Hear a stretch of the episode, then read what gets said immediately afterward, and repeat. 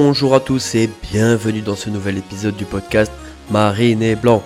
J'espère que vous allez tous très bien.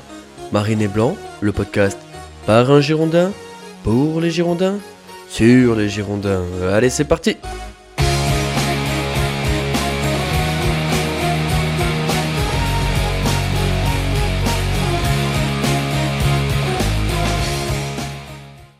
Bonjour à tous et bienvenue dans ce 26e et ultime épisode de l'année 2023. Fin de cette première année à vos côtés, fin de cette première année du podcast. Malheureusement, ce fut probablement la pire année de l'histoire des Girondins ou au moins de ces 30 dernières années. Une année catastrophique placée sous le signe des espoirs déçus. Nous avons longtemps espéré une montée en Ligue 1. Nous avons été emportés par la fougue de cette équipe de jeunes insolents et de vieux briscards l'année dernière. Nous avions trois points d'avance avant d'affronter deux relégables. Nous nous voyons déjà tous retourner parmi l'élite du football français, mais nos espoirs se sont envolés. Et le match contre Rodez fut le symbole de ce désastre, la cerise sur le gâteau d'une saison qui restera inoubliable pour de mauvaises raisons. Une ambiance incandescente, un virage sud comme je ne l'ai jamais vu à Galice, prêt à exploser. Mais encore une fois, nos espoirs se sont envolés. Cette frustration immense a malheureusement engendré une péripétie qui restera dans l'histoire de notre club. Une poussette assassine nous condamnant à rester en Ligue 2. Oui, ce Bordeaux Rodez sera une profonde cicatrice. Puis il y a eu cette lente convalescence pour oublier cette douleur et un été marqué par un mercato ambitieux. On pensait garder notre structure et vraiment renforcer cette équipe malgré des départs importants. Mais non, ce fut aussi un échec monumental et depuis nous enchaînons les déceptions. Nous errons dans les profondeurs du classement à une place indigne de notre grand club. Mais une chose résiste à tous les aléas sportifs, c'est la connerie de nos dirigeants. Non, non, non, je rigole. Une seule chose résiste aux tempêtes, c'est la ferveur de ce peuple mariné blanc. 37 000 personnes et une influence record ce week-end encore. Et au-delà des chiffres, je vois une jeunesse amoureuse de ce club qui se mobilise, prête à reprendre le flambeau et qui mérite une grande équipe. Bref, 2023 fut une année sombre pour notre club, une année mettant à l'épreuve notre amour, mais nous serons toujours là. 2003 fut aussi la naissance de ce podcast et d'une petite troupe de bonhommes bien rigolotes. ACH, Mama33, Orec, Cécite, Pierre LRC, le Duc Aquitain, Thomas et tous ceux que j'oublie. Merci pour ce soutien sans faille. La semaine dernière, je vous demandais de vous mettre à la place de Riera et d'imaginer sa liste de cadeaux de Noël. On commence avec Orek, Papa Noël, nous demandons un gardien et une défense solide, un milieu récupérateur qui maîtrise le match, des attaquants qui cadrent et marquent, une montée aussi, si on a cette équipe. Ah merde, je rêve là. Oulala Aurek, j'espère que tu as été très sage pour avoir tout ça. Ça va faire du beau monde sous le sapin. En tout cas, je te souhaite de très belles fêtes Aurek et merci pour ton soutien. Ensuite, on a le Duc Aquitain, une paire de couilles et de la fierté pour nos joueurs. Je commande également un passage chez le psy pour Yera. On traverse l'enfer, au bout, il ne peut y avoir que le paradis. Allez Bordeaux, emoji cœur bleu, emoji cœur blanc. Alors, il faut que je relise la Bible du Caquitain, mais il me semble qu'au bout des enfers, il n'y a pas forcément le paradis. Il y a juste encore plus les enfers, et c'est sûrement ce qui nous attend. Merci Duc Aquitain, prends soin de tes proches et merci pour ton soutien. Ensuite on a Vincent. Je reste dans le thème avec Bez, je commande un vrai président pour restructurer le club. Je commande aussi un cerveau pour remplacer le melon qui lui sert à parler en conférence de presse. Alcool, bière, rhum. Alors je suis plutôt d'accord avec cette liste du Papa Noël Vincent. Il nous faudrait vraiment un vrai président pour clarifier tout ce bordel et nous donner un cap, une direction. Merci à toi Vincent. J'espère que Papa Noël te gâtera tu le mérites. Ensuite, on a C-Site07, un cerveau correctif pour Bilbao. Être formé dans un club basque suffit également pour jouer à Bilbao. Footix, Griezmann est éligible par exemple. Moi également. Excellentes les anecdotes baise tapis. C'est vrai, merci pour la précision, ces sites. D'ailleurs, je pourrais moi aussi y jouer ayant un grand-père basque. Le seul problème, c'est que, comme toi, je suis nul à chier au foot. Merci en tout cas, Cécile. Je te souhaite un joyeux Noël et un réveillon bien arrosé. On a ensuite Robins 16. Je commanderai un billet de train pour rentrer définitivement chez moi. Et mon alcool préféré, c'est le cognac. Ça m'a fait rire ça, Robins. Merci à toi. J'espère que Riera, avec son salaire à 5 chiffres, n'attend pas le Papa Noël pour se prendre un billet Wigo et rentrer en Espagne. Robbins, je te souhaite de meilleures, merveilleuses fêtes de fin d'année. Et ensuite, l'immortel ACH6 USB. J'ai kiffé ce podcast, leur histoire est incroyable. J'aime ce genre de président et pas Admar Lopez. Sinon, je sors du match Bordeaux-Sainté, 0-0, ambiance folle, mais pas de victoire. Et là, j'aime bien parce que tu dis alcool préféré égale UB87. Magnifique, ACH 6 USB fidèle parmi les fidèles. Il ne nous reste plus que ça, l'ambiance et ce virage sud. Merci pour ton soutien depuis le début ACH. Je te souhaite tout le meilleur pour toi et toute ta famille. Une fois n'est pas coutume et avec deux matchs dans la semaine, j'enregistre ce podcast en deux fois. Une première partie lundi soir après Sainté et une deuxième partie mardi soir après Dunkerque. J'espère que le positif révélé lors du match contre les Verts se concrétisera à Dunkerque. Mais pour l'instant, on passe aux news de la semaine.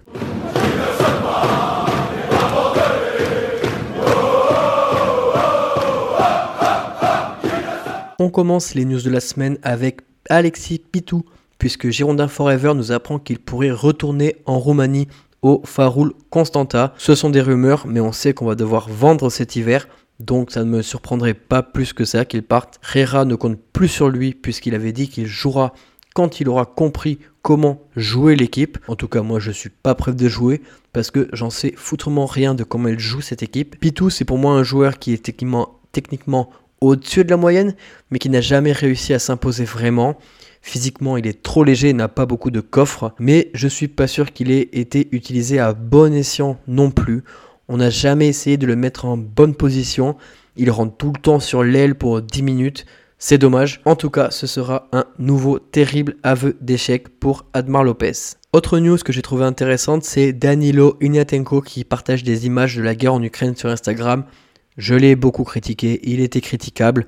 Maintenant, ça va mieux sportivement, mais je pense que ça doit être vraiment très, très, très dur de se concentrer sur du football lorsque son pays est en guerre contre la Russie. Il doit avoir des proches qui se font bombarder, d'autres doivent, probablement se battre. C'est vraiment très dur. Émotionnellement, ça doit quand même être compliqué à gérer. Ensuite, on continue avec la critique d'Antonetti envers GG Lopez. En parlant de Bordeaux, il dit quand on travaille bien, quand on est sérieux, on peut avoir parfois des périodes un peu difficiles. Mais sur la longueur, le travail et le sérieux paient, comme avoir une bonne politique sportive. Si ces clubs en sont là, c'est parce que la politique sportive n'est pas bonne. Tout ceci en désignant ouvertement notre président. Donc forcément, lorsqu'on touche au saint patron Gérard Lopez, sa troupe d'évangile se ramène. Déjà, on a Girondin Forever qui a fait un article pour rappeler qu'Antonetti avait eu de mauvais rapports à Lille avec GG Lopez. D'accord, Girondin Forever, ok, mais est-ce que c'est faux pour autant ce qu'il dit? Ensuite, on a Diabaté33 qui a dit Pour le moment, c'est bien de gueuler, mais on fait comment s'il se barre D'accord, Diabaté33, mais on fait comment s'il reste on continue de reculer sportivement. On est 17ème de Ligue 2. Qu'est-ce qui peut nous arriver de pire Et le pognon qu'il met, les fameux 40 millions, on sait d'où ils viennent Est-ce qu'il n'a pas fait un emprunt Tous les endroits où il est passé ont fini en cendres. Ce serait différent cette fois-ci Bref, encore une fois, dès qu'on touche au boss, au parrain, au roi soleil, tout le monde se ramène pour le défendre. Et c'est la même chose pour la news suivante. La décision de la DNCG est reportée car Lopez a annoncé être en cours de négociation avec de potentiels partenaires qui deviendraient actionnaires minoritaires. La DNCG a réclamé un sursis à statuer dans l'attente d'éléments complémentaires. C'est flippant, vraiment. Ça parle d'un nouvel investisseur américain qui arriverait à la mi-janvier alors déjà les Américains, c'est non, mais en plus en arrivant à la mi-janvier, janvier, on peut oublier le mercato. L'article de Sud-Ouest parle aussi de recettes sponsors moins élevées que prévu, notamment parce qu'on n'a toujours pas de sponsor principal, et tout ça parce que M. Lopez estime qu'on est toujours un grand club et refuse toutes les offres en s'attendant probablement à un contrat de niveau Ligue 1. J'aime beaucoup le maillot sans sponsor, honnêtement, je l'ai même acheté cette année, mais j'ai l'impression que cela nous coûte énormément.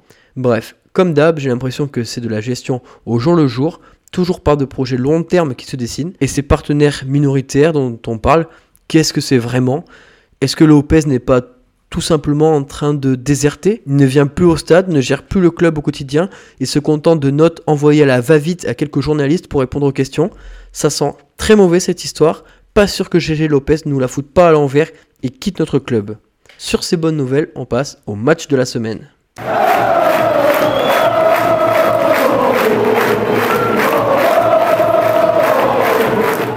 Le premier match de la semaine, c'était samedi à 15h à Galice contre Saint-Etienne.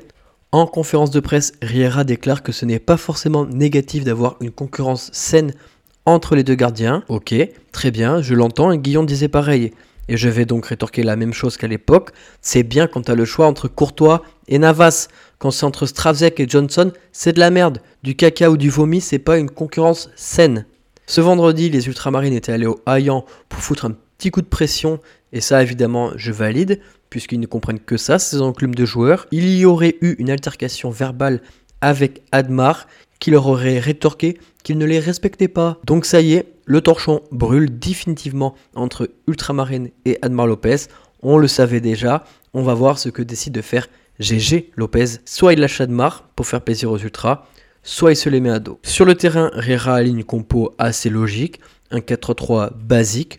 Pour moi, on peut pas faire mieux avec Weisbeck bien loin sur le banc et même en tribune, vu qu'il était suspendu, et le retour de Nsimba et Bokele à la place de Michelin, lui aussi suspendu. Zurico est sur le banc pour qu'il prenne un peu le temps de réfléchir. A noter aussi la titularisation de Stravzek. Moi je l'aime bien sur sa ligne. S'il apprend à dégager tous ses ballons, il pourrait être un bon gardien, mais il est bête, donc nul. Match a priori effrayant entre deux équipes malades. Saint-Etienne restait sur 5 défaites d'affilée. C'était le merdico, comme l'appellent certains. Mais match devant 37 000 personnes tout de même, et ça c'est beau. Et je me demande si c'est pas le principal au final. Malgré les vents et les tempêtes, un Bordeaux synthé, c'est 37 000 personnes, point barre. On fait un mauvais début de match, on sent une équipe assez friable, mais petit à petit, je nous ai senti monter en puissance, on a commencé à presser plus haut, à récupérer des ballons, et j'ai pris du plaisir, de l'engagement et de la verticalité. Ça faisait longtemps qu'on n'avait pas vu ça. Après, ça reste très limité techniquement et devant, Vipotnik n'est pas bon. Il est pas bon dans les duels et vraiment nonchalant. J'ai du mal à le cerner. Son équipe est plus portée vers l'avant, mais lui, non, il reste mou et peu combatif. Sissoko manque un peu d'intelligence de placement et court partout pour compenser. Pedro Diaz est lui sur une pente assez descendante, il n'arrive plus à faire les différences techniques et c'est paradoxal parce qu'il brillait quand on était au fond du trou. Bref, une première mi-temps intéressante quand même, mais comme d'habitude, nos joueurs sont trop limités. Mais sans un très bel arrêt de l'Arseneur, ça aurait pu faire 1-0 pour nous. Mais bon. Début de deuxième mi-temps, lui aussi intéressant dans les intentions. On défend en avançant. Zorico rentre rapidement à la place de Sissoko. On a un bloc assez compact et une équipe qui ressemble à quelque chose. 62e, on a une énorme série d'occasions. Vipotnik, Ellis, Zorico, on a trois occasions. On touche la barre, mais toujours pas foutu de marquer. Et là, tu te dis que c'est le tournant. Comme d'habitude, on marque pas, on va se faire foudroyer. À ce moment-là, il y a 26 tirs pour les deux équipes, 4 cadrés seulement. C'est dingue de nullité technique. À la 67e, Gregersen sort parce qu'il a des crampes. Donc, Stian, on t'adore. Mais si tu sais pas tenir un match plus de 65 minutes, il va falloir que tu te remettes en question. Peut-être arrêter de sortir en boîte. 70e minute, Zurico rate encore une énorme occasion en tirant hors cadre, comme d'habitude avec lui. En sélection, c'est Lucarne. Avec nous, c'est dans la coursive. 83e, encore une belle occasion pour VP qui lui est désespérant. Lui qui cadrait tout en début de saison et nous laissait penser qu'il allait enchaîner les buts. Franchement, il n'y arrive plus. Sur la fin de match, grosse pression en face du virage avec le fameux chant. Et quand arrive le week-end, mais en face, il y a un grand gardien, l'Arseneur, qui est vraiment hyper rassurant pour son équipe. Et tout ceci finit avec un vieux 0-0. Ce match aura fait pchit. Côté évaluation, on a de nouveau un bon match d'Ignatenko qui est vraiment l'homme de cette fin de première partie de championnat. C'est surréaliste quand on se rappelle des ogives qu'il envoyait sur chaque passe en début de saison. Bokele, bon défensivement et offensivement. Ellis a été le seul capable d'apporter offensivement juste en courant tout droit et en envoyant des parpaings. Malheureusement, il est très très limité techniquement. Vipotnik a tout raté, c'est incompréhensible. Lui qui semblait si létal sur certains matchs, c'est difficilement entendable. Après, il n'a que 21 ans, c'est très jeune mine de rien, sa première saison au haut niveau, entre guillemets. Par contre, Nsimba est vraiment l'ombre de lui-même. Je me demande si ce poste de latéral gauche doit pas être notre priorité au prochain mercato. Pour les trois points, en premier point, eh ben, j'ai vu une équipe cohérente. J'ai vu un 4-3 basique avec des latéraux qui montaient. Ça ressemblait à quelque chose. Clean sheet, maîtrise relative, occasion. C'était pas mal, il faut le dire. Après, c'est contre une équipe qui restait sur 5 défaites d'affilée, mais bon, On va s'en contenter honnêtement. Riera a simplifié les choses. Dommage. Dommage qu'il ait fallu attendre 5 mois pour en arriver là. En deuxième point, cadre, putain, cadre Quelle inefficacité, c'est insupportable et hyper frustrant. On a eu 153 tirs et seulement 2 cadrés. C'est pas de l'inefficacité à ce niveau, c'est un vrai déficit technique. On n'arrive pas à mettre le ballon dans une zone hors de portée du gardien. Ce n'est pas juste pas de chance. Nos attaquants sont mauvais. Et en plus de ces lacunes techniques, on manque de chatte. Combien de fois on a eu des ballons dans la surface sans que cela nous revienne dessus?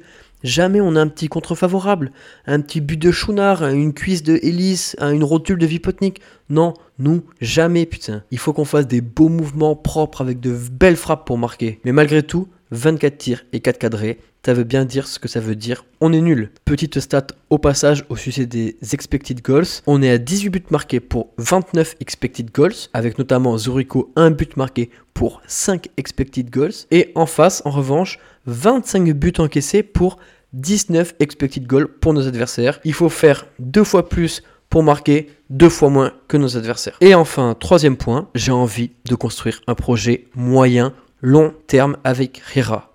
Laissons-lui deux ans. Mais assumons qu'on lui laisse les deux prochaines années. Arrêtons de parler de monter et essayons de construire avec lui. Mettons en place des principes et un système. Installons des joueurs. Bâtissons une ligne défensive et laissons du temps à Riera. Il semble se calmer avec tous ces principes philosophiques d'amour, de tango en conférence de presse et semble se reconcentrer sur le terrain. Il pensait arriver et tout changer en deux matchs. Il le disait lui-même, sur le premier ballon, vous allez voir du changement. Mais désormais, il s'est reconcentré sur le terrain et il va peut-être arriver à nous sortir une équipe cohérente. Arrêtons de vouloir être plus intelligent que les autres. J'espère que tu écoutes le podcast Alberto. En vrai, il faudrait que tout le monde l'écoute. Je suis pas le plus intelligent de la Terre, mais au moins je le sais et j'agis en conséquence. 4-3 basique, des latéraux qui débordent, un vrai milieu de terrain et basta. Il faut pas Guardiola pour monter en Ligue 1. Et j'espère que Riera l'a compris. Après, je dis ça, on est lundi soir. Si ça se trouve, mardi soir, on s'est fait péter le cul à Dunkerque. Et je pète un câble en insultant tout l'arbre généalogique de Riera. Donc, bon, calmons-nous. Petit tour de Ligue 2 rapide avec Auxerre qui a pris la première place ce week-end. Je ne sais pas si vous vous souvenez, mais il nous avait clairement fait une très bonne impression à Galice lorsqu'ils étaient venus nous torpiller chez nous. Ça a mis un peu de temps, mais ça y est, ils sont au sommet de la Ligue 2 et c'est mérité. Pour moi, c'est la meilleure équipe.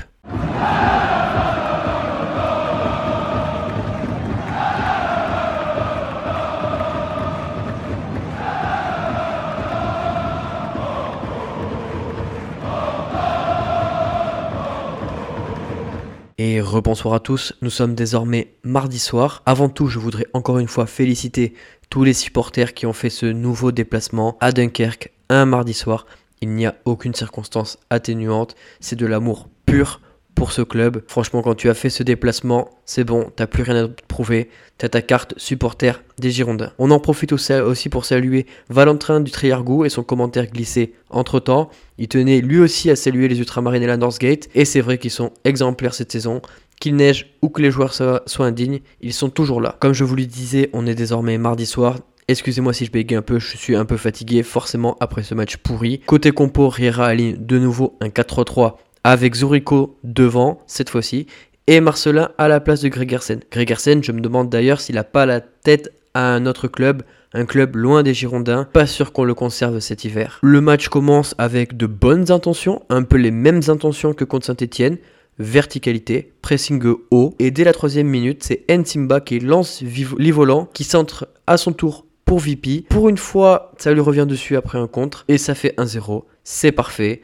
On a profité du fait que les joueurs dunkerquois ne soient pas encore rentrés sur le terrain. Début de match idéal. Derrière, on continue de pousser, on fait 10 très bonnes premières minutes, et puis c'est à peu près tout en fait. À la 21e minute, les fils d'Inatenko se touchent, et cet abruti est pas loin de prendre un rouge sur un tacle complètement inutile. Mais bon, ça doit être à cause de la guerre en Ukraine encore une fois. Et petit à petit, on lâche le ballon, on se met à jouer à la baballe et on fait exactement ce qu'il faut faire pour les remettre dans le match. Inetenko joue de nouveau tous ses ballons vers l'arrière. Riera le sent bien et on le voit s'agiter en bas de notre écran pour remettre les joueurs dans le bon sens. À la 35e, Michelin sort, blessé et remplacé par Bokele. Marcelin, Bokele et Ensimba dans la même ligne de 4.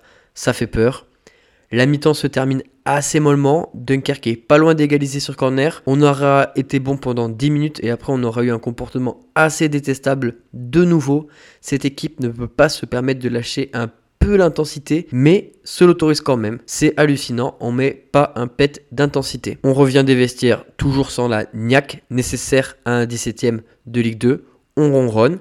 56e énorme penalty oublié sur les volants, il se prend un hippon en pleine course dans la surface, mais non, jouez monsieur Livolant. Et apparemment il est pas assez bon puisqu'il sort à l'heure de jeu. Encore une fois, je comprends pas comment on peut sortir Livolant et laisser Zoruko. C'est ensuite au tour de Bokele de sortir un tacle d'abruti fini. J'ai vraiment cru au rouge sur le coup.